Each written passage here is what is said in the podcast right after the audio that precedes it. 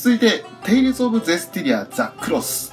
これはあのー有名ゲーム、テイルズ・オブシリーズのアニメ化なんでしょうかね。そうです。ね。はい。はいえー人の目には見えない霊的な存在、天族に囲まれて育った人間の青年スレイ。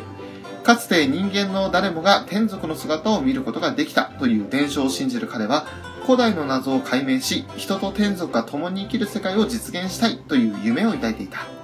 ある日、生まれて初めて訪れた人間の都で妙な事件に巻き込まれたスレイは、成り行きから石に突き刺さる政権を引き抜き、世界の最悪を払う同志となる。重き使命を刻み込む胸の中、人と天族の共存という夢はより熱さを増し、仲間と共に同志は大冒険の旅路への一歩を今踏み出す。もっともっとゼステリアというそのゲームからの普通のアニメ化になるんでしょうか？そうでしょうね。ちょっと、テイルズシリーズをやったことがないので、同じく。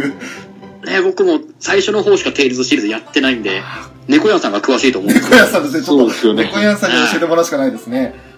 助けて、猫やーん と言っておくんですけど、これぜひあの、猫関電子版で取り上げていただけないかな。無理やりな、番組からのオファーっていう、無理やりなこと言ってしまって申し訳ないです。あの、あまり気にしないでください。いやもう、そういう振りには敏感に反応しちゃうんですよ、猫屋さんは。いいですよね。サイブ精神旺盛、旺盛なんで。そうですよね。はい。続いては、えー、フェイト、カレイドレイ、カレイドライナー、プリズマ、イリア、ドライですね。ちょっと、ちょっと、かなり噛みましたけども。えー、こういう時間がいつまでも続けばいいのに、8枚目のクラスカードに宿る英雄との激闘を終えたイリアたち。残り少ない夏休みを目いっぱい楽しもうと、再びバカンスモードに。しかし、そんな日常はあまりにもあっけなく打ち破られてしまう。異変の起こったエンゾーザに駆けつけたイリアたちの前に現れる現実離れした人影。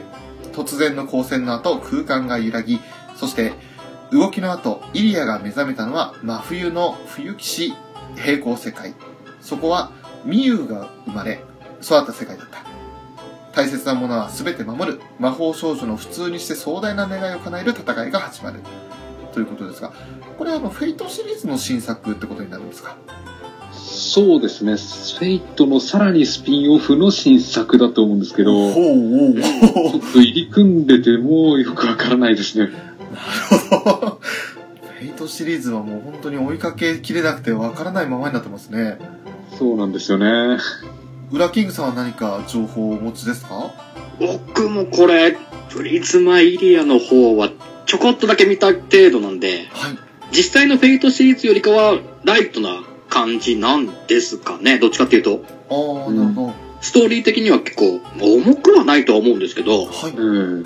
なんかこう、まあ、魔法少女系のみんなが戦ってくみたいな、うん。うん。魔法少女アクション的な感じのも入りつつ、はい。フェイトの世界観もあってって感じですかね。なるほど。なるほど。うん。続いていきますね。はい。えーレガリア、ザ・スリーサ・サークレット・スターズですかね。12年前、リムガルド王国で起こった事件は大きな謎を残したまま、人々の記憶から忘れ去られようとしていた。時は流れ、主人公ユイとレナの二人姉妹は、エナストリア公国で平和な日常を送っていた。ある日、一体の巨大メカがエナストリアを襲う。この日を境に、少女たちは運命の渦へと巻き込まれていくのであった。ロボットものですかね。でしょうね。ねうん。なんか、すごいランサーを持ったクシャトリアみたいなのが 右上の方に見えるんですけど。うん。で、あとすっげえ拳にまがまがしい容器を込めたロボットと、これは、もうとりあえず、声優さんの中に久保ゆりかさんがいらっしゃったんで見ようかなと思うんですが。はいはい。うん。レイアースみたいな感じなんですかね。ああ、なるほど。美少女とロボット的な感じの。うんなるほど。かなりちょっと、レイアースに比べたら幼めに見えますけど、そうですね。いやいやいや、だってレイアースだって中学生ですからね。ああ、あそう言われてみれば。3人は。中学2年生ですからね。そうでしたね。はい。あ、見れ、あ、BS 打ちあった。俺も見れますね。ATX が最初に来るとちょっとドキッとするんですよね。有料放送だなとそう思って。ああ。ちょっと1話見てみようかなって感じですかね。そうですね見てから判断ですね。続いては、アンジュ・ビエルジュですが、ちょっとこれ説明がかないのでどんな作品かわからないんですけど、角川の作品なんですね。おー。ということは、あの、小説原作になるんでしょうか。うーん。ぽい。どうなんだろうね。うん。これもちょっと、これこそ情報がなくて本当に何もわからないって感じですかね。本当に？ただ、セガが関わってるから、ゲーム原作なんですかね。ああ、なるほど。ああ、なるほど。そういうアプリでもあるんですかね。うーん。かもしれないですね。あ、まあ、アプリゲームだったら、あの、キャラクターゲームの人がこれだけいるのもちょっとわかるような気がするんで、あそうですね。うんうんうんうんうん。ちょっと、申し訳ない。情報があまりない。あ、まあ仕方ないですね。あの、これだけ作品あったら、全てを網羅してるのは無理です。うん。ただ、可愛い女の子がいっぱい出てきそうです。ですね。はい。はい。続いても可愛い女の子がたくさん出てきます。桃栗ですね。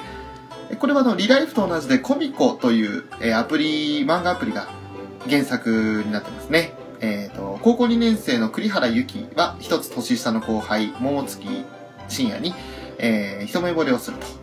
遠くから彼の姿を隠し撮りした桃くん写メコレクションが100枚になり、えー栗原は告白を決意する。二人は恋人として付き合い始めるが、依然として栗原は桃くんの姿を隠し撮りしたり、彼の触ったものを収集したりと行動がどこか変で、不器用な二人が繰り広げる一途で残念な緩いラブコメディ。この作品は章原作を読んでまして、はい。えーと、まあですね、あの、桃くんっていうのがこの男の子なんですよ。ですごく可愛らしい男の子なんですけれど、ええで、この、ゆき先輩、二年、あの、一つ年上なんですけれど、このゆき先輩、ゆきちゃんがかなりストーカーなんですよ。おー。うーん。でも、ももくんのあらゆる情報を仕入れては、勝手にそれで、あの、妄想して、えええみたいな感じになるんですよ。で、かなりあの、可愛らしい妄想なんだけど、あの、これ、立場逆転したらやばいなっていうパターンですね。これそうですね。うんうんうん。これだけ可愛い女の子で可愛らしい妄想だから許せるマンあの漫画っていう感じで。ででも本当にあの、お互いにウブで、なんか見ててこっぱずかしくなるけど面白い作品ですね。なるほど。はいこれちょっと気になりますね。これもですね、あの、リライフと同じで、あの、コミコというアプリケーションをインストールすれば、1話から最新話まで全部見られます。ですので、もし原作気になる方がいれば先にそちらからですね。はい。はい。続いて、魔法少女ナリアガールズ。えー国民的な人気キャラクターになることを目指して自分たちでアニメを作ろうというふうに決意したうらら、花火、稲穂の3人。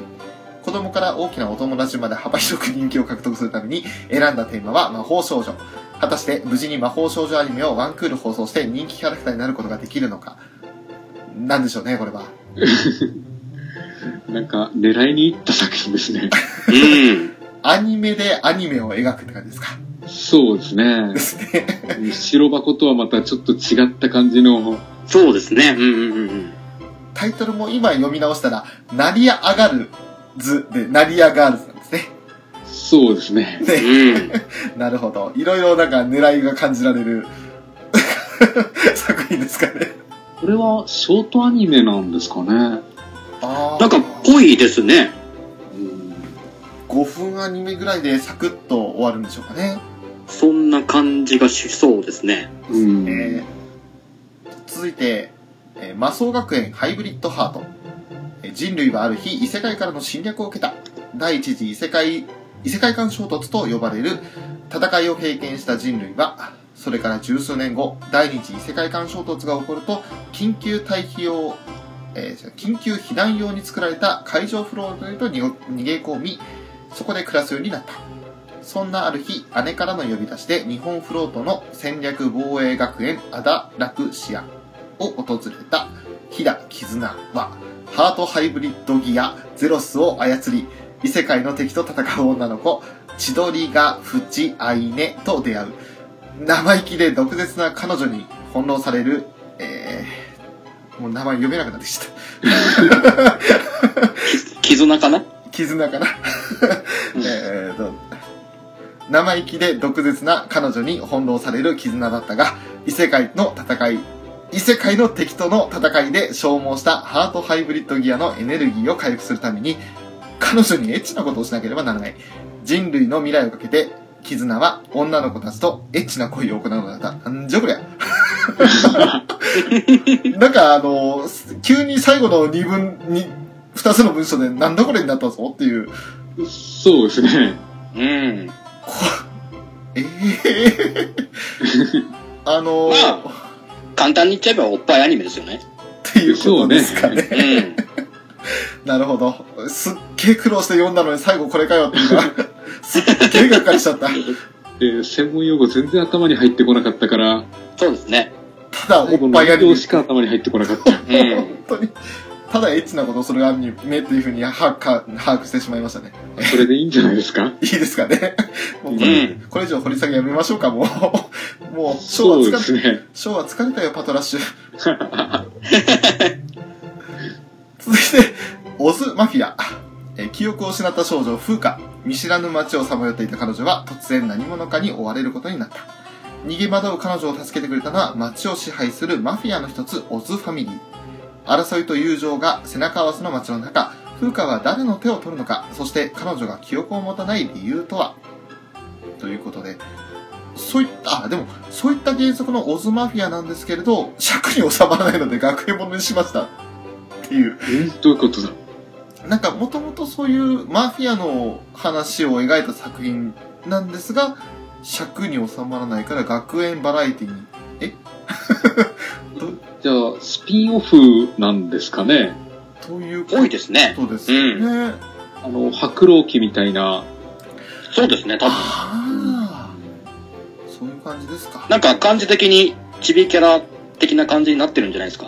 そうなるほど続いて、タブータトゥーですね。えー呪文。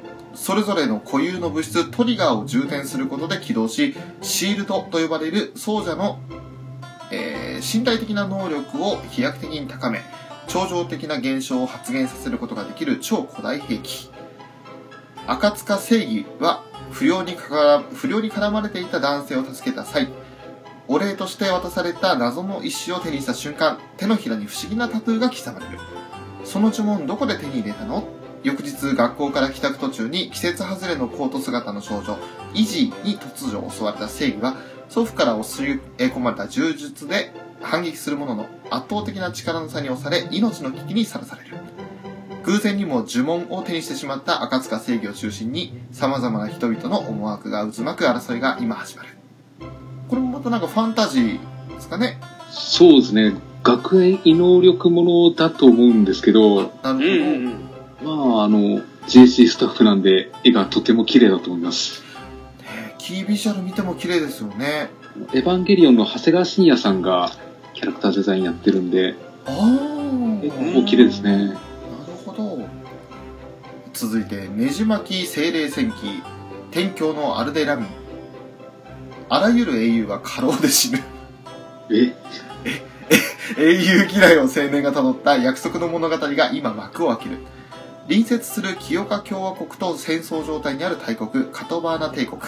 その片隅で一人の青年が戦乱に巻き込まれようとしていた。名は生田ソローク。戦争嫌いの怠け者で女好きというおよそ軍人とはかけ離れた人物。幼馴染の雇り師のイグセンと共に高等士官試験を受けていた彼は、二次試験の送迎戦で看護学校出身のハローマ・ベッケル、旧軍閥メーカーのマシュー・テトジ、読めない。マシュー・テトジリチ。そして、ヤトリと同じ、ヤトリと同じく忠義の御三家の一角、レミオン家のトルウェイ・レミオンと出会うことになる。道中彼らと賑やかな時間を過ごしていたその時、突如船が座礁する。総員体感となり、脱出する5人。だがそこで一人の少女が船から海、船から海へ落ちる姿が目に入る。ためらわず大荒れの海に飛び込む幾田。そして彼は少女の小さな手を握った。これまた、どんな作品になるかちょっとわからないですね。わからないですね。多分、ラノベ原作だとは思うんですけど、はい。割とと重厚な話になるんですかね。そんな雰囲気もありそうで、ちょっと面白そうだなって今読んでて思いましたね。うん。ただ、手とじりちは読めませんでしたね。最初は。うん。読みづらい名前多いですね。そうですね。まあ、多分普通にマシューだけでいいのかなって感じもするんですけど、うん。これはまた、うん。なんか、カタカナ名前がちょっと多いので、ちょっと覚えづらい、シャミーユとかカミユかなって一瞬思っちゃったし。これ、これも一つちょっと見てみようかなって作品ですね。そうですね。えーその他にもですね、あのーこれはちょっと地域限定になるのかな？バナニャですとか、可愛らしいですね。うんうん。バナナに潜むにゃんこ。これは見れる人、ちょっとテレタマとサンテレビということで限られてくると思うんですけど。多分5分アニメだとは思うんですけど、はい。このナレーション、恵比寿義和ってすごいですね。そうですね。すね。攻めすぎじゃないですか。思い切りましたよね。多分これがオチだとしか思えないですね。うん。えーその他にも、これもまた台湾とか中国原作なんでしょうか。なんて読むんでしょうね。一人の下ですか。ですかね。ですかね。The Outcast ということで。これもなんかあの先ほどの人形劇と同じ感じで、その海外産のアニメって感じでしょうかね。はいはい。うん。あとはグラピーロデオシーズン2ですとか、え普段子高校生活ですとか、パズドラクロス。そして、あのーこれちょっと先日、ピスケさんというあのリスナーの方とお話ししていた時に気になったおなら五郎という、おならごろ。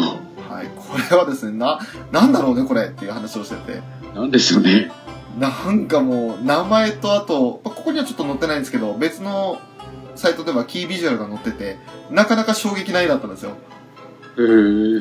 そ、それもあって、ちょっとなんだろうねって話をしたことがあった作品ですね。はいははいまあ、以上って調べた中でも本当に40以上の作品があったわけですけれども。すごいですね。ちょっと今回全部追いましたが、フェザーノートさんいかがでしたでしょうか？すごいですね。まあ、全部というか半分も見られないと思うんですけど、ええウルトラスーパーアニメタイムの枠では何やるんですよね、今回。どれなんでああ、何やるんですかね？今言った中に入ってるんですかね？7、8分のアニメが、ってことになると、もしかしたらあるかもしれないですけど、ただ、スーパーアニメタイムって書いてある作品なかったですよね。なかったですね。ね今やってるのってもう全部終わるんでしたっけ？終わるはずですね、確か。ルルコと影ワニえとはい。プチマス。そうですね。ハッカドールってまたやるんでしたっけ？ああ、なんかまたやるような気がしたんですうけど、ん。次かもしんないですかね。ちょっとその辺も先にチェックしてみましょうか。そうですね。うん。そうだ、何気に、何気に見てたんだよな、全部。そうなんですよね。全部次も続く体の終わり方でしたけど。うん。まあ、プチマスは内容合ってないようなもんだから、あれですよね。そうですね。うん。ウルトラスーパーアニメタイム、今調べたんですが、今回、あの、ルルコと影ワニとプチマスで、フォースシーズンと書いてあって、その後のフィフスシーズンはなしで、特に記載記載がされてないですね。なるほど。なるほど。じゃあ、ここで一旦終わりっていう感じですかね。そうですね。ですね。うん。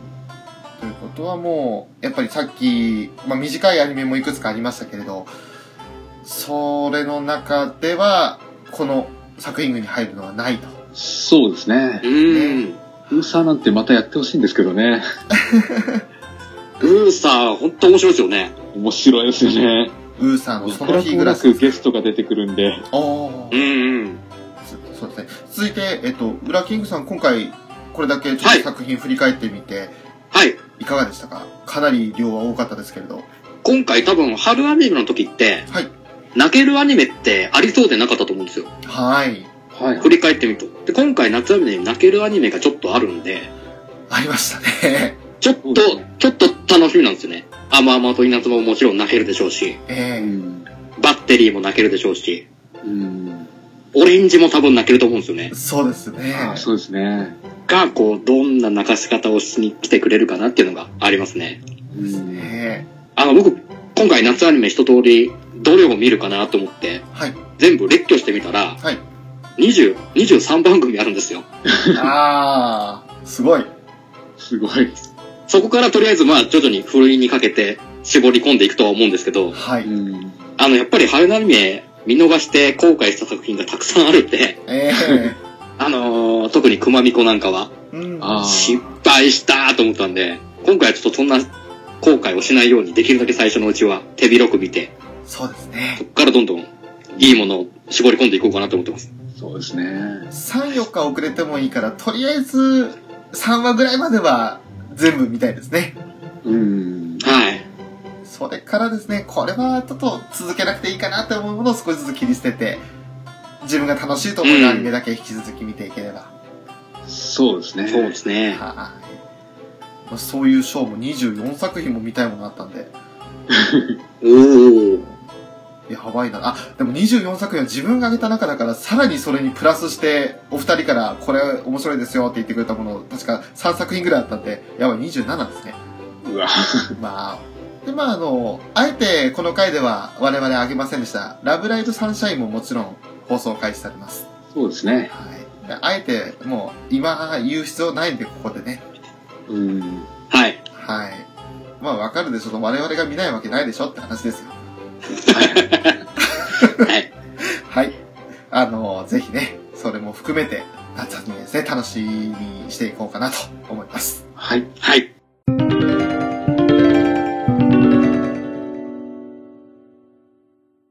はい。それでは、2016年の夏アニメ、えー、新しく始まるものをすべて見ていきましたけれども、まずは、はい今回もゲスト出演していただきました、フェザーノットさん。はい。はい。あの、本当にここ最近続けざまに参加していただいて、本当ありがとうございます。あ、いえいえ、こちらこそありがとうございます。なかなかアトラジではこういう話はできないんで、楽しかったです。あ、よかったです。こういうふうにプレビュー会という形で作ることによって、もちろんあの、聞いてくださる方々もそうですけれど、それ以上に自分たちが、あ、こんな作品あるんだっていうふうに振り返るというか、見ることができるっていうのは、すごく貴重な時間だなとは思ってるんですけども、いかがでしょうか？そうですね。やっぱりあの、これだけ作品あると、やっぱどれを見ていいのかっていうのは結構悩みますんで、やっはい。ぱり他の人と意見交換をできる機会があるっていうのは、やっぱそれだけ、あの、作品選びの、あの、なんでしょうね、ヒントになるんでいいと思いますね。ああ、なるほど。自分が全く知らない作品でも、あ、そういう作品なんだって知るきっかけにもなりますもんね。そうですね。そして、ウラキングさん、えー本日こうやって振り返ってみて、いかがでしょうか？今回はなんか、春アニメ以上にバラエティに富んだ作品が多い、多いなと思ったんで、はい。やっぱり迷いますね。どどれも見たい気持ちになっちゃうんですけど、えこっからどうふるいにかけていくか。もちろんね、これだけじゃなくてもちろん続きものの作品も春からってのもあるんで、そうなんですよね。そうジョジョとかね。さらにですよね、もう本当録画容量足りないよって感じですよ。うん、正直、見られるもんだったら全部見てみたいんですけどね。えー、そうなんですよね。時間的にやと、っぱりどうしても足りないから、そうですね。まあ、こうたこっからどんな当たり作品、外れ作品が生まれてくるのかっていうのも楽しみですね。ううんん、そうですね。はい。それでは、えー本日ゲストで参加していただきました、フェザーノートさん。ぜひご自身の番組をまた宣伝していってください。わかりました。アットチャンネルラジオというポッドキャスト番組をやっています。えこれは、金賞さんとえーフェザーノートでやっている番組で、えーアニメ、漫画、ゲーム、スポーツなどを取り上げて、まあ、いろいろとやっております。よかったらそっちも聞いてみてください。よろしくお願いします。よろしくお願いいたしますお。願いします。えーそれでは本日もフェザーノートさんをゲストにお迎えし、2016年夏アニメプレビュー会お送りいたしました。アニメカフェのショート、ブラッキングと、アットチャンネルラジオのフェザーノートでした。どうもありがとうございました。あありがとうございました。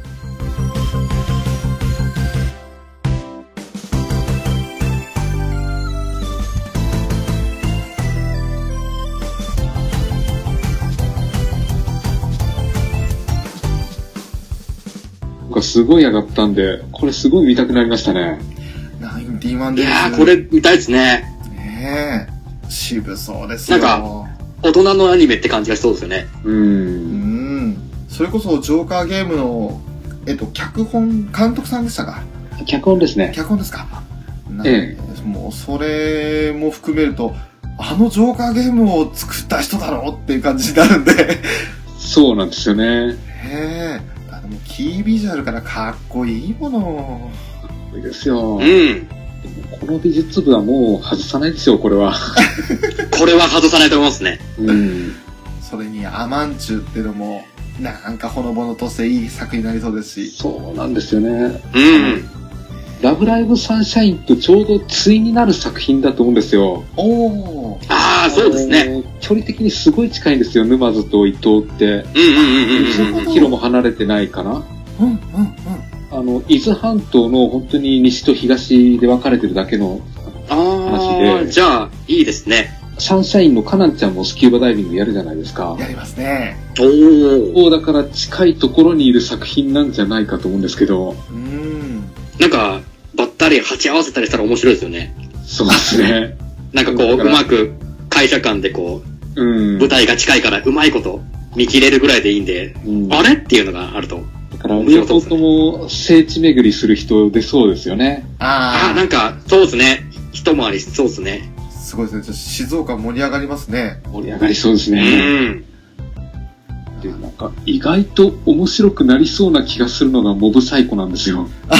そうですね。これちょっと、ハマったらすごく伸びそうですよね。なんか、キービジュアルがすごく癖のある絵なんで、うそうでん。すね。意外とハマるんじゃないかなっていう気がするんですよ。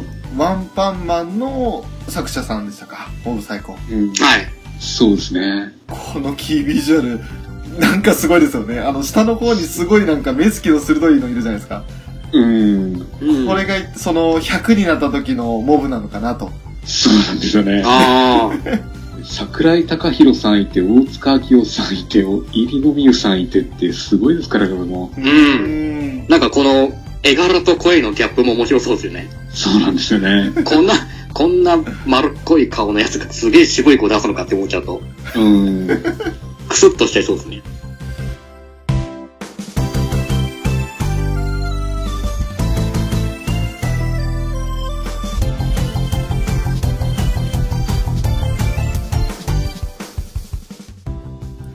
になった作品なんだっけな。あ、ニューゲームですね。あ、ニューゲーム、はい。これはちょっと、あ、見なきゃって思った作品ですね。ほのぼのとしてると思うんですよ。うん。なんかこのゲーム会社を舞台にしてるからちょっとまたゲーム好きにもなんかありそうですよね。そうですね。多分、ちゃんとゲーム作るようなシーンはないと思うんですけどね。なんかこう、小ネタ的になんか挟んできそうですよね。そうですね。うん。もう絵が可愛いですね、本当このキービジュアル見ても。うん。うん。これだけで、ああ、見ようって本当に思えたし、そして、フェザーノートさんの紹介得て、ああ、なるほどって思ったんで、これは、あの、未確認で進行形を見てた人だったらもうすんなり入っていけると思うんですよ。僕あれ、セガの音ゲーで、ええなんだっけな、ミラクルガールズフェスティバルっていうのがあって、ありましあれたね。、ワグちゃんがいたんで買ったんですけど、ええあの中にも未確認で進行形の歌ありますね。ありますね。うん。おっと思いながら見てて。まだこう基本ワグちゃんしかプレイしないんであれなんですけど、偏偏ったプレイしかしないんで。いろいろありますもんね。ニャルコさん、ニャルコとか、そうですね。ご中さんもいましたし。ご生さんもありますし。うん。アルペジオなんかもいましたっけ？そうですね、はい。すごいキャラ多いですよね。あれも結構力入ってて、踊りも、わあ、綺麗に作り込んだ絵を描かれてたんで、そうですね面。白かったですね。ゲームシステム自体はあの、初音ミクと一緒ですよね。確かそうです、そうです、一緒です。はい。今度やってみようかなと思ってるんですけど。多分、だいぶ安くなってると思うんで、中古でもきっと。配信、ダウンロード配信で結構いろんな衣装とかが追加されたりするんで、うん。それに着せ替えてプレイしても面白いですし。ああ、なるほど。曲も増えるのかなね。もしかしたら増えるかもしれないですね。もうちょっとちゃんと見てないんでわかんないですけど、うん。多分あると思いますよ。最初は確かあの、三、各作品ごとに3曲ぐらいしかないんでしたっけ？えっと、基本的には各作品2曲ずつですかね。?2 曲ですかワグだと、うん。あ立ち上がれと、セブンガールズウォー。あー、もう定番ですね。そうですね、うん。うん。確か、とりあえず各作品2曲ずつで。なるほど。作品が結構、何作品あんだっけな ?10 作品近くはあると思うんあり。ますよね。えうん楽しいです。多分、楽曲配信もあると思うんですよね、きっと。えうん。和具なんて曲どんどん増えてますから、やった方がいいですね。あれかもしれない。確かに、あの、ダンスの部分でまた、あれがあるんで、もしかしたら大変かもしれないですけど、ああ、そっか。踊りもちゃんと青葉なんてあんまり踊りがないんでしたっけ？えーっと、ほぼほぼないですね。一応、ないですよね。ああるいは、あるっちゃあるんですけど、うん。基本、そこ踊る曲ではないんで、そうですよね。うん。ただただ静かに余韻を楽しむ曲なんで。そうですね。一応、あの、シングルと PV は全部持ってるんですけど、おお。あの、iTunes 全部買って、シングル曲の全 PV は全部入ってるんで、いつでも見れるんですけど、久しぶりに起動して調べてみます。あはいはい。はい。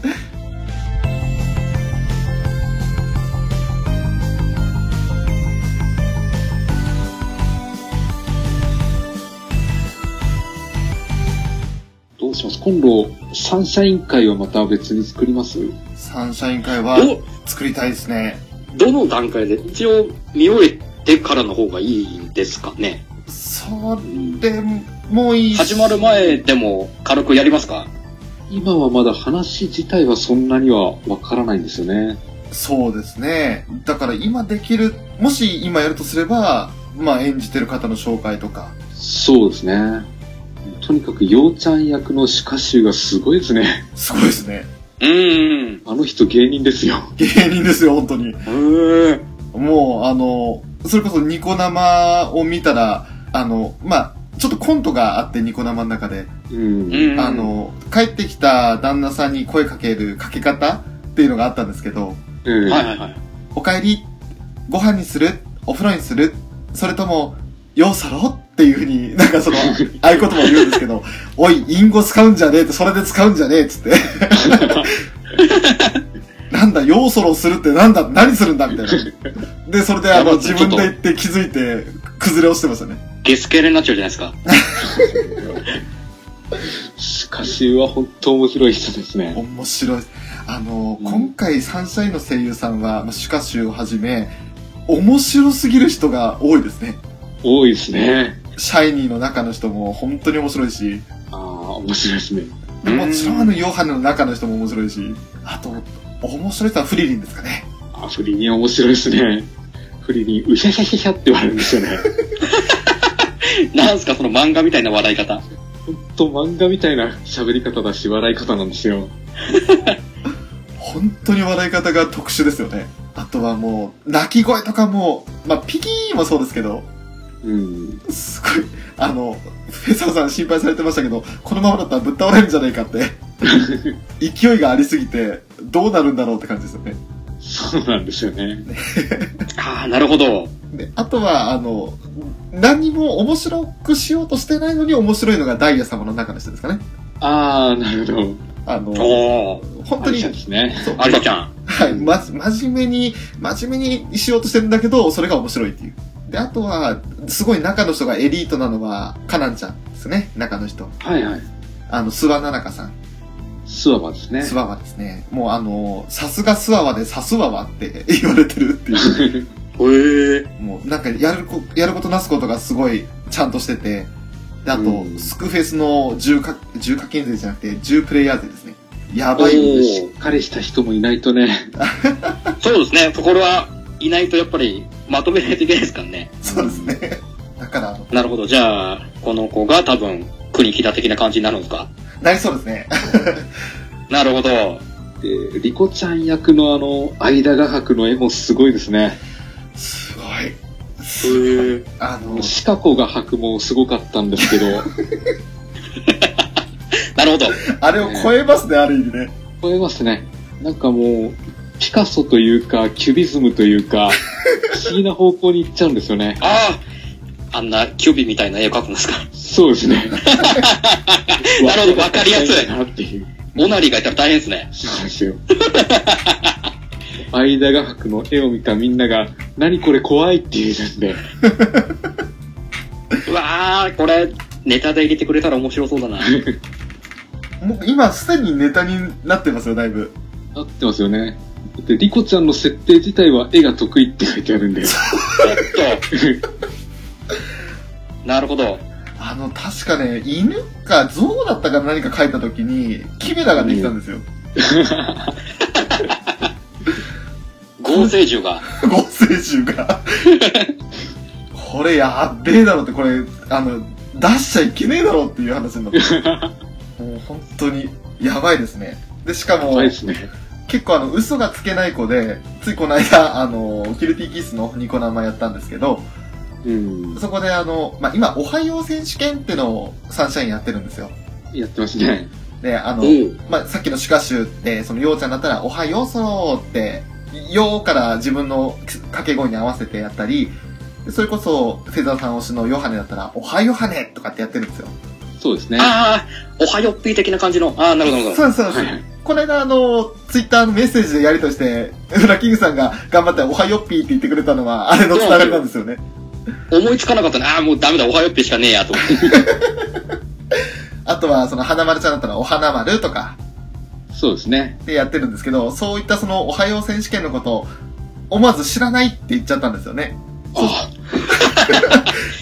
自分の番組のことなんで知らないって言っちゃって、そしたら、あの、ヨハネの中の人が、あ、ラジオ聞いてないんでしょ？って指摘して、そしたらその瞬間に、やべって顔して、あ、そこの部分だけ記憶喪失してたとかっていう苦し紛れを言ってましたね。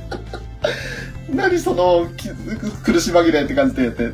で、じゃあ、いいよいいよ、あの、自分でその、おはようのやつつけるとしたら何つける？って言ったら、まあ自分の演じてるのが桜内莉子ちゃんっていう名前だけど、それが、あの、桜莉子とかどう？って言ったら、みんな周りが笑ってて、で、すごい恥ずかしくなって、もう暴力振るってたっつって。一生懸命ヨハネを叩いてましたよ。ちょっとやめてよみたいな感じで何も言わなかったけど、手がすごい顔真っ赤にして。あ あ、ここ結構思いついたことすぐ口に出しちゃうような感じなんですか？その時ばっかりはさすがにあの余裕なかったんじゃないですかね。うん。ああ。もうその前の時点でやべ、これは言っちゃいけないやつだったっていう状態だったと思うんで。あの、ヨハネ様が周りをどんどん打点させていくんですよ。そうですね。ええどほうほうほうほうほうほうほう。だから、ヨハネ様はやばいっすよ。やばいですよ。本当にあの、だって、俺も一瞬リトルデモになりそうでしたもん。だから本編始まってないんですけど、やっぱ中の人のやりとりだけでも結構楽しいんですよね。はーい。楽しいですね。まあきっと、そんな中の人同士の関係性もは反映した作品、回を作ったりするんでしょうね、きっと。そうですね。まあでも、サンシャインはいずれまたガツッと話すんでしょうし。やりますね。まあ、そうっすね。うん。うん。しかも1回、2回じゃ収まらないですよ。そうですよね。うん。まあ、あの、我々、これから7月以降は、冒頭、サンシャインの話しちゃうんですけど、決まりなんですよね。あこん例えば、7月2日に放送第1話されて、まあ3日に収録するとすれば、昨日1話にありましたけど、いかがでしたかっていう感じで始まるんですよ。ああ、はいはい。それで20分話した後に本題に入るんですよね。うん。もう、そういうラブライブカフェなんで、そうですね。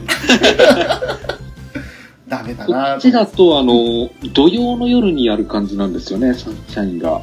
そうそうですね。一番早いのがニコ生で、その次に、えっ、と、東京 MX でしたか。そうですね。うん。そうですね。結構、時間的には見やすい時間帯なのと、あと多くの局で放送されるんで、これはいいなとうん。思いますね。ただ、多分この時間、アトラジの収録と丸かぶりなんですよ。あなるほど逆にリアルタイムで二人で見ながらっていうのが面白いかもしれないです。ああ、いや、広島はまた時間別なんじゃないですかね。あら、なああ、るほど。そうか。そうだ、それと、あの、テレビアニメ直前の特番ありますよ。あ、ありますね。ああ、ありますね。26日。あ、でもこれは BS だったら28ですけど、東京 MX だったら26日ですね。そうですね。うん。はい。これも忘れずに。ああと、あさっての火曜日の NHKFM で、そうですね。ラブライブ特集ですね。4時半ぐらいからですよね。あれはもう俺、気をつけなきゃ、録画予約ししなきゃと思って。録画じゃない、うん録音。録音ですね。はい、ラジオもうの。予約してあります。あ、兄、何でしたっけ？夕方パラダイス。夕方パラダイスかな。あ、そうですね。ええへえ。毎週一応火曜日担当でミモニーやってるんですけど、ラブライブ特集。はいはいはい。23日え。21日か。くそー、聞けない。録音、録音できる誰もないしな。し もう北海道なんかパソコン使ってあのネットで、そのラジクールっていうの使わないと録音できないんですよ。おうー。ーん。そちらと違ってあの、放送圏外なんで、ああ、なるほど。ああ本当にパソコンつけっぱなしにしとかないといけないですけど、それは何としても聞こうと思ってます。おそらくすぐ消されちゃうでしょうけど、一時的にニコ動とかにも上がりそうな気がしますね。あ。そうですね。うんうんううん。ん。あ、じゃあ、昨日のエジソンなんかも撮りました？わかりました。シャロンでやってましたね。さすが。すげえな。あの、もうツイッターやってたら、フリリンが、シャロン、あの、シャロンが出るよーって言ったんで、よし、わかった。うん 昨日、それこそ、あガンダムシードの収収録。録してたんですけど、収録してた合間にそんなことしてたんでしょ、さええ、あの、パソコン起動しながら、あ、シャロンが今、出てるんだ、ラジオと思いながら、それ録音しつつ、シードの話をしてました。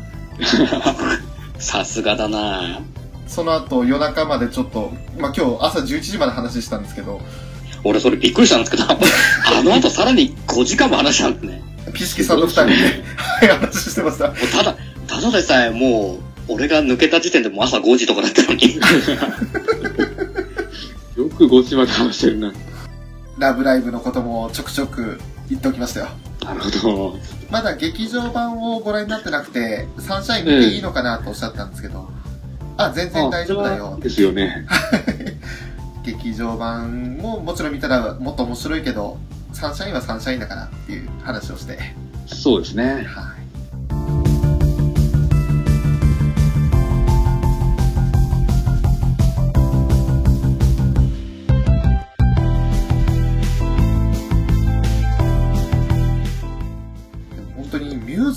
繋がっていくか気になりますよね。うん。多分1話でミューズの映像ちょっと出るとは思うんですけどね。チカちゃんがミューズを見たのがきっかけになるはずなんで、ですね。どうしても出るとは思うんですよ。うん。冒頭が多分それでしょうね。うん。多分そのシーンでまず泣いちゃうと思うんですよね。なっちゃいますね。うんもう多分スタートダッシュ流れただけで多分泣きますよね。泣いちゃいますね。ね、きっと。チカちゃんあのスクフェスでセンターにしても、ミューズのおかげでここまで来れたみたいなことを言うセリフがあるんで、うん。おー、はいはいはい。はい。だから、かなりそのミューズに影響されてる子って感じをしますよね。そうですね。うんうんうん。それに、ちょっと冷めた目で見るようちゃん。うん。で、あの、転校して、それこそあの、音の木坂から転校してきたリコちゃんですよね。うんそうですね。うん。で、なんか、奇跡だよって言って巻き込まれちゃうんですよね。多分、カナンちゃんも同じ形で巻き込まれていくと思うんですけど、なんか、あれはドラマ CD 聞くと、結構ノリノリなんですよね。そうですね。やることがないからやってみようかな、みたいな感じで。うん。うーん。で、ダイヤ様はもう、そんなの認めませんわ、ですよね。多分、ダイヤとマリーが一番最後になるんじゃないかと思うんですよね。あー、なるほど。うん。マリーも手強そうですもんね。で、花丸とルビーは一緒に入りそうな気がするんですよね。なるほど。ルビーはもうアイドルやりたいんですけどね。そうですね。で、花丸はルビーちゃん可愛い可愛いなんですよね。うん。この二人本当なんか凛と花代って感じですよね。そうなんですよね。関係がう。ん入ろうとしたところでダイヤ様が認めませんわっていう感じになると思うんですけど。あれ、PV で流れた時にみんな、あれどっかで聞いたことあるんだっていう反応。そうですね。すごい。まあそこまで同じにしてくるかって思って逆に嬉しくなりましたけどね。うん。ただ、あのダイヤ様、かなりポンコツですよね。ポンコツですね。あのテンションでテレビシリーズ行くとかなり疲れると思うんですけど。アクアの9人の中で、多分、心的疲労で疲れるのは、リコちゃんとカナンちゃんとダイヤ様と、その3人ですね。そうですね。もう本当にあの、以前、フェザートさん、あの、被害者の会って言ってたじゃないですか。うん。あれとはちょっと別の意味で、この3人はちょっと、先生っていうか、看護師を付き添ってもらわないと、そうですね。一一番かわいそうなのがリコちゃんですよね。2年生ユニットでも疲れるし、ギルティーキスでも疲れるしっていう。そうなんですよね。逃げ場ないですから。逃げないですよ。で2年生だったら地下に振り回されますよね。うん。で、ヨウちゃんがヨウソロですもんね。そうなんですよ。キルキスだったらヨハネがいて、おさらに、ボケのヨハネに大ボケのマリーですもんね。はいはい。うわー、すげえ大変そう。もう聞いてるだけでなんか、気がめいりそうですね。それに比べて、ユニットで落ち着いていそうなのは、やっぱ、あの、アゼリアですかね。そうですね。カナン、ダイヤ、花丸。まあ、ドラマパートはダイヤ様がもうアホでしたけど。そうなんですけどね。まあでも中の人は本当芸歴長いんで、そうですね。うんうん。演技力もすごいですよ、中の人。うん、あと、チカちゃんの中の人も舞台女優さんなんですごいですよね。そうですね。センター慣れしてる感じはありますねう。ん。すごい声の張りも良かったし、常にミュージカルになるみたいな演技なんですよ。そうですね。ああ、なるほど。だから本当にあ、ほのかの後釜っていうか、ほのかポジションなんだなって感じしますね。うん。あの、しかしを取り扱えるってだけで優秀ですよ。優秀ですね。しかしね、いろいろ、あの、自由ですから。うん、自由ですから。え、なんか、あれですか？うんくっすんをひどくしか感じますか？ああー、なるほど。ー、えっと、クッスンほど天然さんじゃないですね、でも。うん。クッスンはちょっとく、もう、ある意味、その、存在が特殊なんで。おー、なるほど。はしゃいでる時のミモリンかな。あー、近いかも。うん、でも、その、はしゃいでるミモリンがデフォですね。そうですね。うーん。なんか、ミューズよりもなんか、スペック的にはなんか高そうですね。かなり高いです。と思いますよ。現時点での。うん。それこそ、歌唱力は、あの、まあ、変な字、下手な人いないですもんね。そうですね。みんなうまい。フリリンはわざと、うん。なんだろう、変わった歌い方してるっていうのはあると思うんですけど。キャラ、あえてあんな声でとかって感じですよね。うん。まともに歌わせたらうまいですよ、この人。うまいんでしょうね。声がすごい通るんですよ。通りますね。ああの、それこそ空丸ポジションだと思うんですよ。うん。声の幅の広さと、その、使い分け方と、がすごくうまい方。そうですね。あと、パワフルなのは、チカちゃんの中の人と花丸の中の人ですね。うん。で、9人の中で多分一番うまいのはヨハネですね。ああ、そうですよね。はい。ヨハネの歌はうまいです。うまいですよね。本当にー。ギル、ギルへキスになってソロが聴けるまでわからなかったんですけど、本当に上手です。うまいですよ。ギルキスのかっこよさが際立つんですよ、ヨハネが歌うと。うん、わかります。ー。あー、なるほど。リコちゃんは、あんあの中では安定感って感じですね。そうですね。マリーはちょっとあの、ルビー系の特殊系ですね。うん。あー、強いてな、ヨウちゃんが若干不安かなってところですかね。ああの、シャロンだと不安なんですよ。はっちゃけすぎて。あ。ダイヤ様も歌うまいですし。そうですね。アリシャはでも、ゴーバスターズの頃から歌を歌ってるんで、うんうん。あー、そういえばそうっすね。まあ、慣れてますよ、とにかく。うんうん。本当に、ミューズの時とは、なんかもう、スタートが、その下地が違いますよね。そうですね。正直アニメ化までかなり早かったんで、はい。去年の6月なんですよね、アクアっていうユニット名がついたのが。そうでしたね。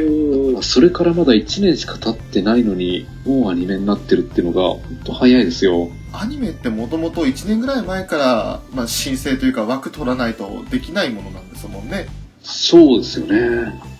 ってことは逆にそのアクアって名前が決まった時点でもう枠取り入ってたっていうことですもんね。そうですね。それだけもう、やっていける自信が制作陣にもあったってことですか。うーん、すごいことですよね。すごいですよね。なんか考えただけで鳥肌立つなっていう。うん。ただあの、アニメのなんだろう、声優さんをはいアニメ開始の1年前からもう集めてるっていうのも、それもまた結構早すぎるんで、あ、なるほど。他のアニメではそういうことでやらないですよね。やらないですようんね。うんうんうん。せいぜい数ヶ月前ですか？うん。多分、始まる3ヶ月前ぐらいでちょうどいいと思うんですよ。うん。夏からこういうアニメ始まります。こういうキャラクターなのでよろしくお願いしますって感じで台本渡すみたいなもんですもんね。大抵はそうなんですけどね。え今回1年前に全員集めて、合宿とかやってるんで、選考基準みたいなのってなんかあったりするんですか？これ。今回。あ、どうなんでしょうね。どういうコンセプトでキャスティングしたのか。多分あの、あまり有名になってない人で選んでるとは思うんですよ。ーうん。うんうんうん。ミューズの時もそうだったんですけど、声優としてそこまで色がついていない人だけを選んだような気がするんで、でしょうあね。ー、なるほど。うん、あと本職声優じゃない人が多いですよね。そうなんですよね。それこそ、この9人の中で本職声優でやったのリコちゃんぐらいですか？あ、そうですよね。ようちゃんは声優としてこれからやりますっていう状態だし、うん、ちかちゃんは舞台女優だし、ダイヤ様は女優さんだし、そうですよね。うんうん。あと、マリーが、ここ最近ガンガン来てるって感じですよね。うんマリーどっちかっていうと歌手のようなイメージなんですよね。あおー。三者三様にも出てましたね、そうですね。中の人。で、リコちゃんは、あの、カバネリにも出てますね。出てますね。うん、出ますね。ちょっとチラッとだけなんですけど、ちょっとですね。スカリになんか裏切り者みたいなこと言ってて、うん。本人も言ってました。ちょい役ですけど、カバネリ出てますって。そうですね。あとはだってカナンの中の人、スワバーは、もともと声優さんなのかな？わかんないですもんね。わかんないですね。カナンちゃんの声結構通るんで、うん。声優でもいいとは思うんですよね。ですね。なんか、かなり変わった声してるんで、はい。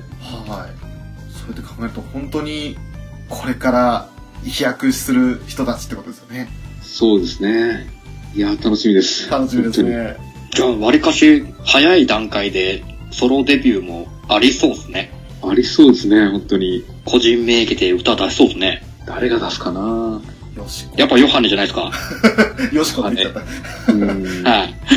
一応、あの、ヨハネって言ってますけど、な本当の名前ヨシコですね。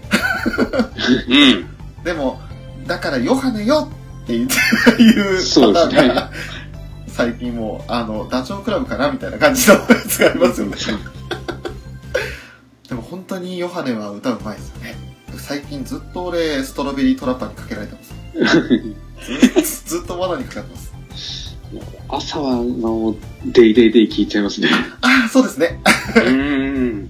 ユニットシングあル。れ聞くとやっぱ朝から全開な気がするんで、そうですね。そうですね。ちょっといい感じで、あの、目覚まし時計は0 0になってますね。あなるほど。いやーいやーですよ。うん、いやいやですよ。いやいやですね。テンション上がりますね、あれは。やっぱりコンセプトとして、シャロンが元気で、アゼリアがおしゃれで、ギルキスが、なんだろうな、ギルキスは打天使ですね。打天使なんですかね。ヨハネだけじゃねえかっていう。ちょっとなんか、毛色が違うんですよね、ギルキスだけ。そうですね。おー。だってもう、それこそチカちゃんに色物って言われる存在ですから。そうですね。わからんでもないけど、リコちゃんだけかわいそうだなって感じしますよね。まあまあ、リコちゃんもそのうちだんだんおかしくなっていくと思うんで、ああ、なりそうですね。もうリコちゃん、笑顔はカオスなんで、うん。本当に。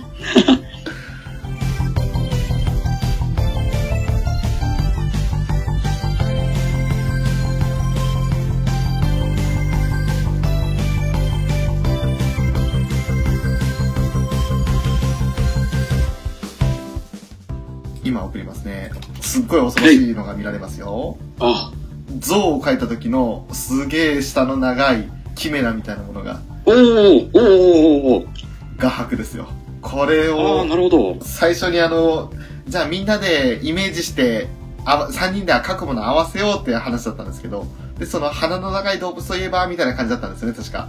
で、象ってやって、この象を描いた時に、まず鼻じゃないし、みたいな。舌だし、これ、みたいな。で、あの、か、目の下に口あるよねみたいな。これどこからああ、出てる？のなるほど。ああ、すごいっすね。だからもうね、あの、ピスケさんはこのリキャコを見て、ちょっと可愛いじゃんって言ったんですけど、うん。はいはいはいはい。この画伯を見た時のピスケさんの絶望感がかちょっと想像できないですね。こんな可愛い子がこんなの描くなんてっていう風になるかもしれない。まあまあ、シカちゃんもそんな感じですから。あ そうですね。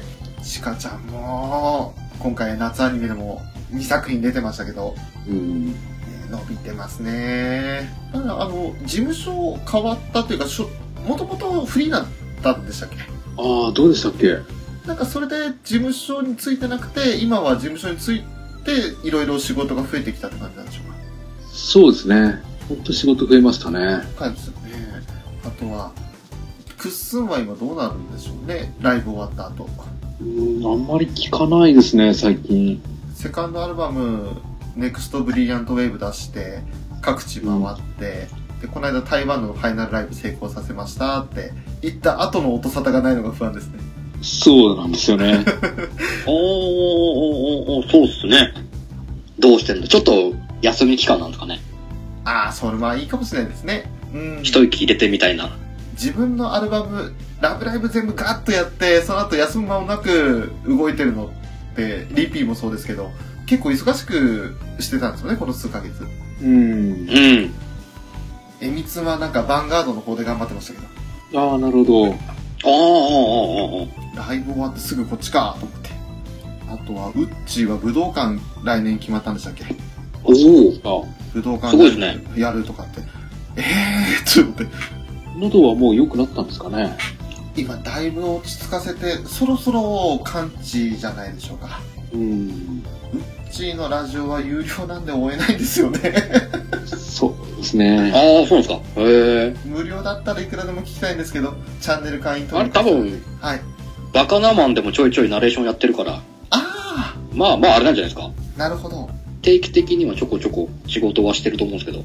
そうですね。ナレーションで聞くこともそういえば多くなりましたよね。あの、えみつんも入弁ゼミですか ?NHK の。ああ、はいはい。うんうん。やってらっしゃいますし、あと、ナレーションとはちょっと違いますけど、それこそ、ウラキングさんとこの南條さんが、読売新聞のコラム読んでましたね。そうなんですああ、やってますね。うん。はい。読売新聞のあれで記事に載っけて、うん。ですよね。声優さん起用して翻読してもらうのがあるんですけど、へーそれで南條さん起用されてましたね。うん。やってましたね。いつ頃だったでしょう？確か6月の前半1日頃ですよね。うん、確かそんぐらいです。そういうのもあったし。まあ今、何でしょう、アルバム作りとかとうとうやってたから、はい。うん。ほぼ毎日また次、どうせ、アンジェラとの歌作りもあるでしょうし。ああ、そうですね。あの、アジンだ。うん。ああ、そっか。フリップサイドで。そうそう。てか、それこそ、確か4、5日前までオランダにいましたもんね。行ってみたみたいですね、フリップサイドで。そうですね。うん。帰ってきたらすぐシュバルツスマーケンでしたもんね。うんそうです、そうです。忙しい。忙しいですね。うん。いや、嬉しい限りですよ。うん。空丸うちは、の空丸は、確か7月からごちうさのラジオやるみたいですね。おおおー。それはもう必聴ですね。一応ですね。うん。あの、やっぱ空丸が出るっていうのもいいですけど、相手がリエーションっていうのがやっぱ相当出てきたりする やれ、やらかしますね、きっと。やらかしますね。多分散らかるだけなんで、あの子、あの子なかなかやばいですよね。やばいですね、本当に。最近ちょいちょい見るようになったんですけど、うん。ああ、なかなかパンチの効いた子来たなと思って。レ、レーションですか？リエーションですね。リエーションってだ。あ、レー村ション。ちょっとその方は知らない方ですね。チェックします。村川理恵さん。おー、このそばで多分、めぐみんをやってますよ。そうなんですか。見た目は本当綺麗な人なんですけど、そうですね。言動は本当残念なんですよ。ああ、あの、ニコニコ大百科で調べて一番最初に出てきたのが、あなたのハートにゲーマジック、ピャーって書いてあって、あ、もう、あ、あ、あ、って感じですね。えっと、日本の魔法使いが車線引かれて女性声優であるって書いてあるんですけど、推定年齢12歳。あ、なんかもう、あなんか危険な香りがしましたね。危険ですよ。なるほど。一応年齢非公開12歳とごまかす。あーあー。なるほど。もうなんかアニメのイベントなんかでも流れ無視ではしゃいでるんで、うわそうですね。うん。すごいですよ、あの人は。パッション、リアクション、ハイテンションが自らの構成要素。すごいなうん、天然ボケ芸人ばりの過剰反応、滑り芸。あ、でも誠実かつ真摯な人物なんですね、一応ね。どうかな見切り発射トークの合わせ技で独自の時空を発生させ大抵の場をさらっていくうん最終兵器、あ佐藤里奈さんにこれ最終兵器って命名されたんだ ああー小林優さんプラス金田智子さん割る2ああ、そんな感じですね。なんかうん。分かってきたなんとなくそういう感じの人なんだって分かってきましたこの人と空丸がラジオやるんですよ。空丸ぶっ倒れないですかね？大丈夫ですかね？ああ、大丈夫ですよ。すごい。空丸は空丸でもう、ふざける方向にはいくらでも合わせられるんで、あ、なるほど。あの、ニコリンパナでずっとやってきたんで、そうでしたね。そうでした。あのニコリンパナを97回やってますもんね。そうなんですよね。大丈夫ですね。はい。あとは、パイルス様はもう完全に声優ははやらない感じですかね。そうですね。この前なんかショートアニメで声当ててましたけど、なんかはい。声優って感じでもなさそうですね。もう、歌手ですよね。うん。アニソン歌手系に行くのかなっていうイメージはああ、そうですね。ありますよね。正直歌だけで十分やっていける人なんで、そうですね。大丈夫だと思いますけど、うん。あと、モデルさん系でもいいんじゃないかなっていうぐらい、すごいおしゃれな人ですよね。そうですね。いやーでもそれこそあの、5年後のミューズとかっていうのがもしやるんであれば、それも楽しみなんですけどね。そうですね。数年後のミューズは見たいですよ、本当に。見たいですね。ただその頃にはもうアクアも全員育ってるんですよね。そうでしょうね。うん。でもミュそれこーズとアクアの共演なんて見たらもうボロ泣きでしょうね、そのそ、頃。ほら泣きでしょうね。もう、そんなの想像しただけでもう今、わーってなりますよ。だからあの、戦隊もののクールの間に、レッド交代のシーンが挟まれるんですけど、はい。あれやめてくださいと同じようにあれ、やばいっすね。うんタッチのシーンがみあったらもう泣いちゃいますよ。あうわー、バトンタッチシーンはやばいですね。うん。ー、いやーそれ、バトンタッチとはちょっと違うんですけれど、そういったのをあの、4コマで描いてる方がこの間いらっしゃって、うん。ああ、の、俺、リツイートしたんですよ。そうなんですか。すごいいい絵で、ちょっとそれ見た気がするぞ、俺それ。すごい涙出てきました、あの4コマで。うん。えっと、ごめんなさいね。ちょっと、ちょっと前だったな。だいぶなんか最近、いろいろ貼ってました、俺。いろいろ貼っててしまったなっていう。なんかあの、頭大丈夫？とかっていう、まきちゃんがいたりして今、あっと思って。本当に、俺が頭大丈夫かって感じですけど。あ、それこそあの、6月17日やっぱり今日も一日頑張るぞいっていうのをやってるまきちゃんがいて、あ何これ可愛いじゃんとかと思って、まさかそれが、あの、ニューゲームだとは思わず、そうなんですね。あったー、見きたー。6月13日のリツイートですね。あの、アクアがミューズのファイナルライブを見てるっていう4コマですね。あ、はいはいはいはいはい、これ、見ましたよ。はい。すごいこれ、よ4コマっていうか4ページ漫画。この、すごいですよね。本当に、あの、普通に読んでて、こう4ページで感極まりましたね。これは、すごいなって思って見てましたよ。乾関彦さんって方が書いた、ああ、イメイさん。あ、有名な方なんですか？うん。お、あこれか。すごいなんか、りんちゃん推しのラブライバーさん。なるほど。これは泣ける。もう、これはちょっと、朝から涙出ましたね。あ、でも、乾さんって、じゃあ、有名な方なんですね。そうですね。割と有名な漫画家さんですね。ああ。乾さんのページを追っても、すごいラブライブの絵ばっかりだなって感じですね。うん。えりんちゃんもかっこよく描かれてる。スカジャンりんちゃんってすげえかっこいい。東京ドームにアクア来てたんだ。あ、それは来てたらしいです。そうっすよはい。えっと、確かそのファイナルライブ後のニコ生課外活動で、ええ。本人たちあの参加したって言ってました。あ、そうなんだ。はい。すごかったねって。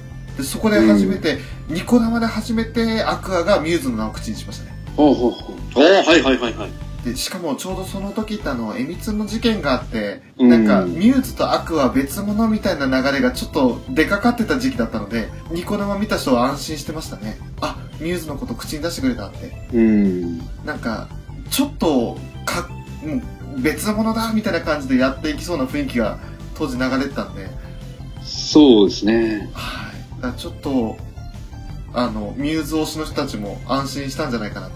うん。なんかいろいろもう始まる前からもう チェックしすそうぎて、ですね。あんまり期待しすぎてるのまずいのかなとも思うんですけど。でもなんかやっぱ普通のアニメが始まるテンションじゃないんですよね。そうですね。そうですね。なんかやっぱすごいものがこれから始まるんだっていう感じがして。キービジュアルにあの、どんな時もずっとと同じ羽が待ってるんですよ。そうですよね。しかもうん、これやっぱり Q ですよね。うん。この羽は一体何を意味するのか。はい、もうダメですね。もう、ラブライブの話になったら止まりませんよ。そうですね。月末にはい、サンシャインのファンブック出るじゃないですか。はいはい。あこれ、買うべきですか？買うべきですね。チェックしなかった。まずい、さなんだ、ファンブックってなんだ？あ、これだいいっすね、この、みんな裸足っていうのが。うん。ああったあったあった。すげえ、160ページ。正直始まる前にファンブック出すっていうのがすごいですよね。すごいですね。ああ、そうっすね。普通、終わった後ですよね、テレビシリーズとかが。大抵そうですよね。ねすごい、なんか多分相当、いろんな力が働いてるんでしょうね。うん。サンライズはもちろんのこと、ね、ランティスさんもいろいろと頑張ってるでしょうし。かなりの力の入れ入れようですよね。うん。え、どこで買うのがベストなんですかね。どうですかね。自分が買い物しやすいのがアニメートなんで、いつもアニメートにしちゃってますけど。おークリアファイルですもんね。うん。社会人になるとクリアファイルっていまいち使いにくいんだよな。そうなんですよね。まあ実際、使いはしないでしょうけど、うん。ミニ色紙ってのも気になる。そう、色紙が気になるんですよね。角川オフィシャルストアってこれはみお店じゃなくてネットですからね。そうですよね。ですね。うん。ミニ色紙どのぐらいの大きさとかにもよりますよね。ですね。いつものミニ色紙なんじゃないですかね。通常の色紙の4分の1ぐらいだと思いますよ。あーああ、なるほど、なるほど。A4 版の変形型って書いてますね。これ僕も多分買いやすいのはアニメイトだろうな。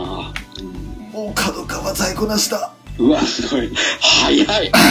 うわ時すでにお年ですか？ーやってまった。気づくのが遅かった。まあ得点付きはこんなもんですよね。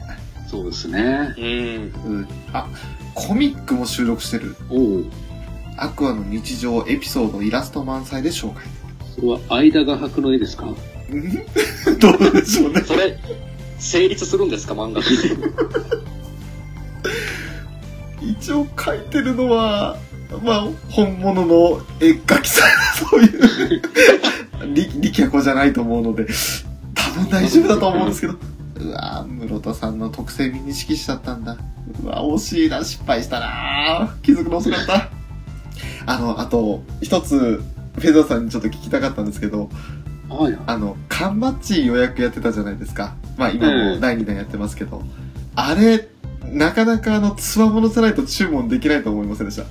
そうですね。段ボールに、あの、裏の星女学院購買部って書いてあるものがうん。届くって言って、すごくあの、おあの、マジのファンかどうか試される予約注文だっていう。そうなんですよね。あれを、あの、普通に配送業者が家に持ってきた時に、果たして平然と受け取れるのかどうかと。いや、これはちょっと買いづらいですね。買いづらいですよね。それこそ、裏の星女学院購買部からのお届け物です。嘘だろっていう。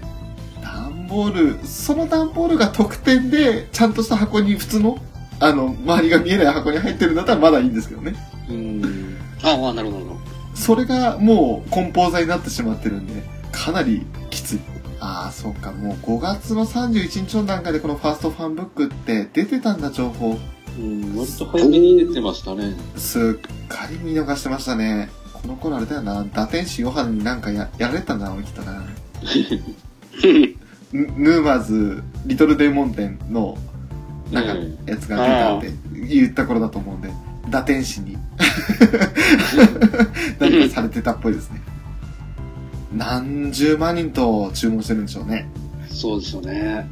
この展開考えても普通のアニメじゃないんでしょうね。ですね。うんうんうんうん。ものすごいブランドコンテンツですよね。うん。正直もう、コラボしちゃえばそれだけで売れちゃいますから。ですね。うん。きっとあるんでしょうね、また。うん。ミューズの時だったあの音楽プレイヤーとかとのコラボレーションもありましたもんね。ああ、ありましたね。へえ。AK10 でしたっけ？うん。なんかあの、スマートフォンとかに接続すると音質が格段に良くなるという。そうですね。それにあとお店とかのあの、カフェコラボとかもありますもんね。ああ、ありましたね。あと、カラオケとコラボですか？うん。うんうん。ミューズの歌を歌って、なんか、目標達成したらプレゼントみたいな。そうですね。へえ。ランキング上位3名には、特定の色紙じゃないけど何かもらえるんですよね。あと、ココスとのコラボもありましたね。あったーつい最近ありましたね。ここ、ココスってドラえもんだけじゃないんですね。ラブライブもやったんですよ。やりました。今年の春先に、はい。ココスだと割とドラえもんっていうイメージが出てきちゃうんですよ。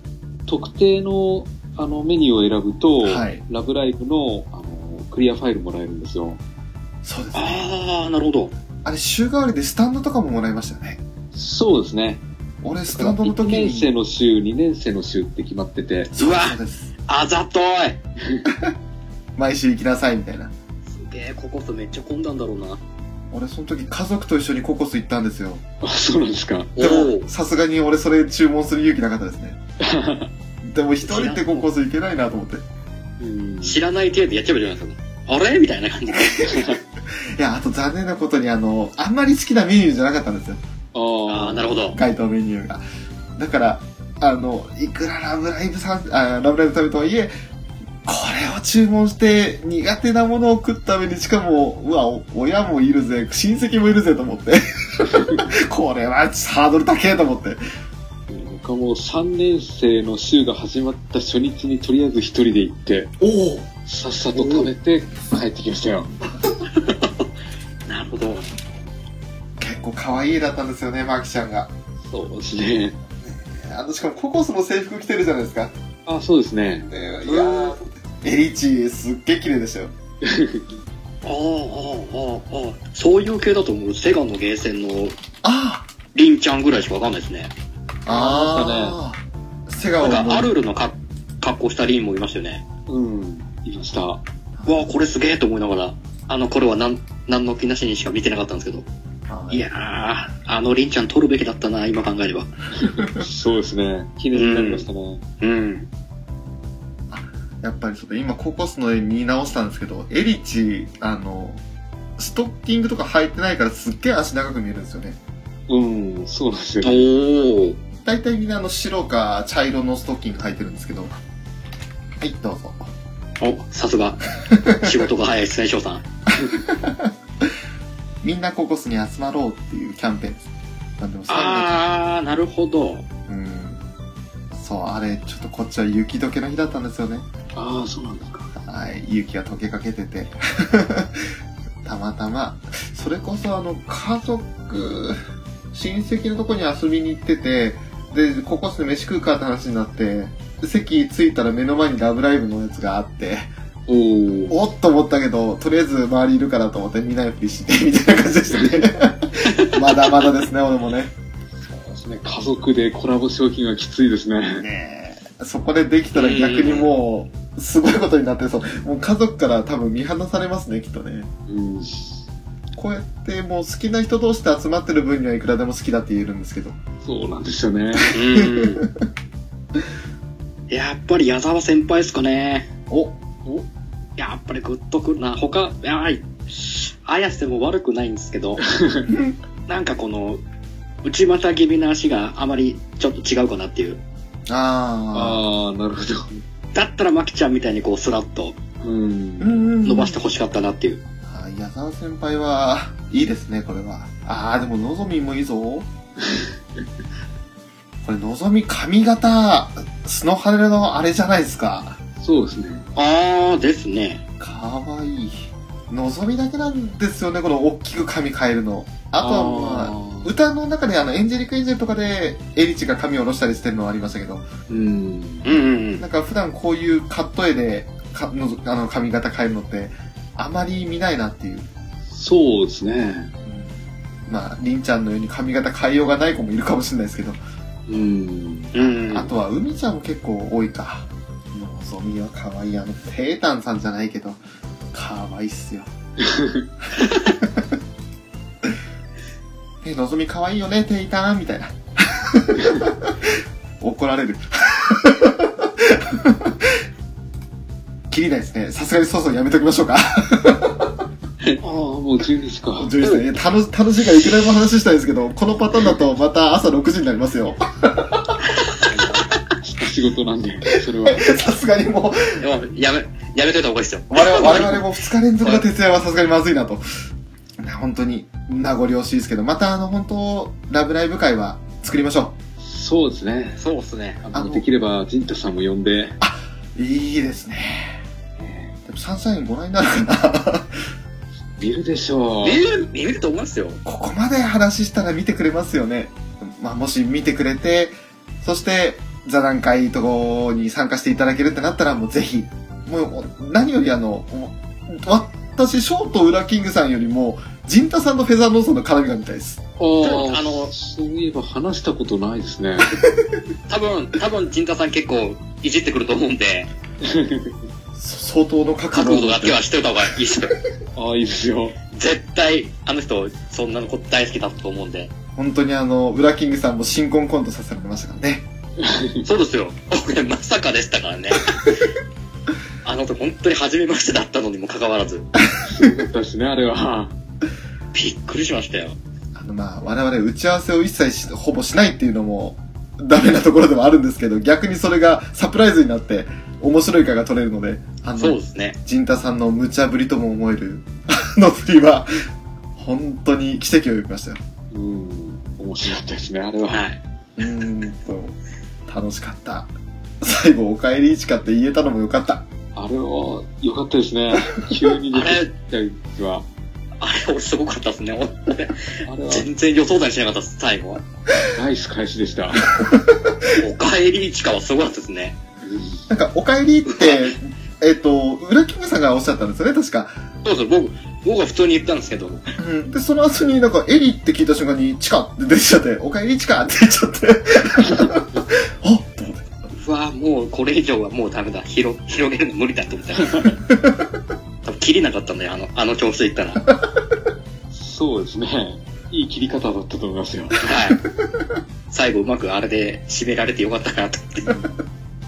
本当にもう、ね、あの、愛人問題もいろいろ物議を醸しましたしね。そうですね。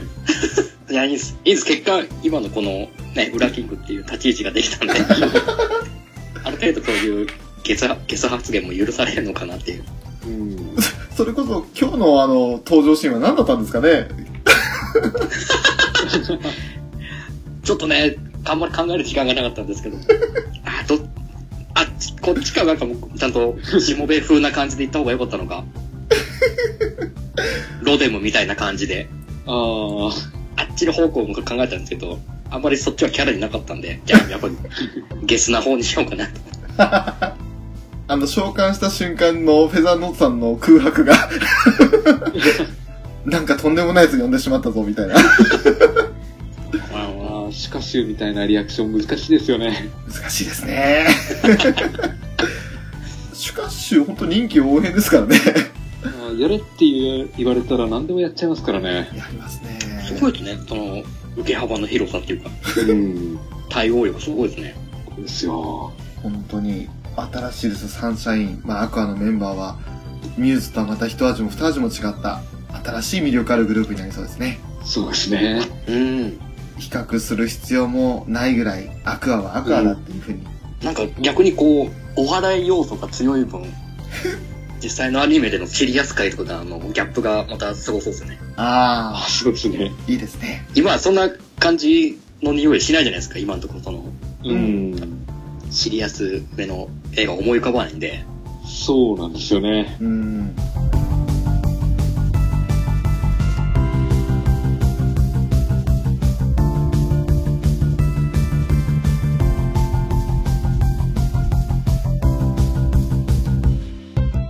本当にこれからもよろしくお願いします。あ、こちらこそよろしくお願いします。ます。あそれとは、あの、別に多分、カバネリ会もやりたいです。ぜひとももう、それも、もうあと、こ今日、あ、北海道、北海道は今日なんですけど、もう、次が最終回ですか？そうですね、もう終わっちゃうんで、あ、終わるんすね。ええ12話、い一クールものですもんね。そうですよね。そっか。